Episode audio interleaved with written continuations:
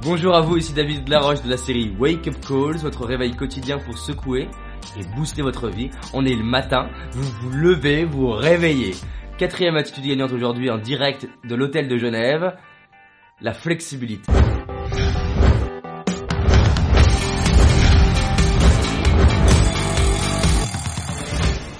La flexibilité, c'est la capacité que vous avez à utiliser ce que la vie vous donne pour le transformer en avantage et à écouter les, feedbacks et les signaux qu'on vous donne pour justement apprendre et transformer. Vous devez voir que les espèces qui survivent à l'évolution ne sont pas les plus fortes, mais les plus flexibles. C'est-à-dire que les dinosaures étaient peut-être les espèces les plus fortes, mais ils ont disparu. Alors que les espèces qui ont su évoluer, qui ont su se transformer, qui ont su s'adapter, sont toujours là. Et il y a souvent une confusion entre soumission et flexibilité, entre victime et flexible. C'est-à-dire que si vous vous habituez, c'est une autre chose, c'est pas pareil de subir que de transformer en avantage. Dans les arts martiaux, la personne la plus forte, c'est pas celle qui a le plus de force, celle qui est le plus flexible sur elle-même pour arriver à utiliser la force de l'autre et avancer et évoluer. C'est la base de la communication.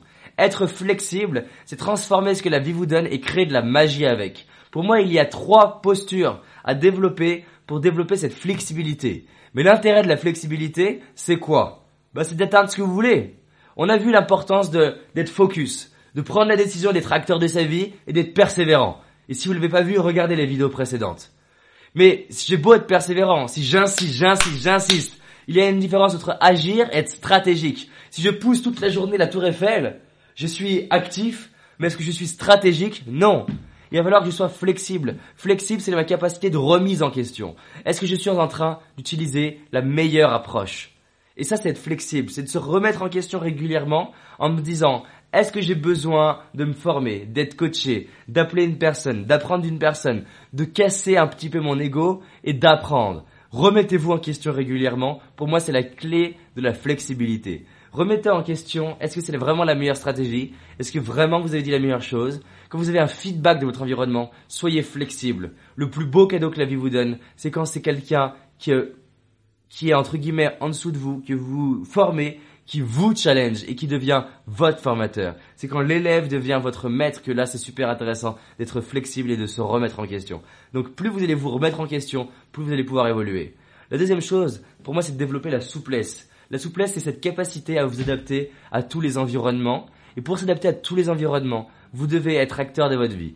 C'est-à-dire, vous dire, OK, j'ai peut-être pas la soirée que je veux, en quoi c'est une opportunité? C'est quoi le cadeau derrière ça? C'est d'arriver à se dire que peut-être si ça se passe pas comme vous voulez, c'est pour développer telle compétence. C'est peut-être pour tester telle compétence. C'est peut-être pour créer une opportunité différente. C'est peut-être pour vous challenger, vous tester vous. C'est peut-être pour que vous puissiez valider que même dans un contexte pas facile, vous êtes, vous êtes heureux. C'est par exemple quand je sortais et je me disais, il y a personne ce soir, et ben justement, tu vas pouvoir valider que avec une soirée qui a l'air pourrie, tu la passes de façon extraordinaire.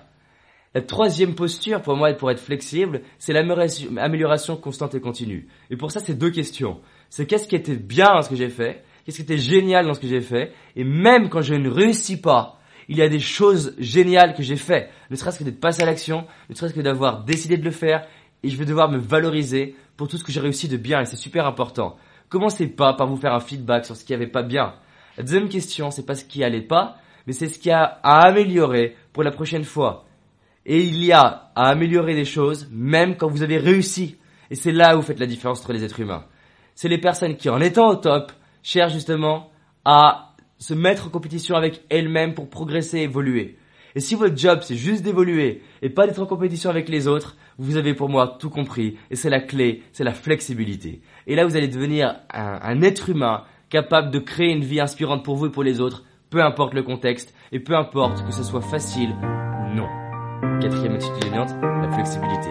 Partagez cette vidéo, envoyez-la à 10 amis et commentez-moi en dessous de ce que vous allez faire aujourd'hui pour créer une vie inspirante pour vous et pour les autres. Partagez, commentez, faites-le, peux vous gratuitement. C'est pour moi. À bientôt.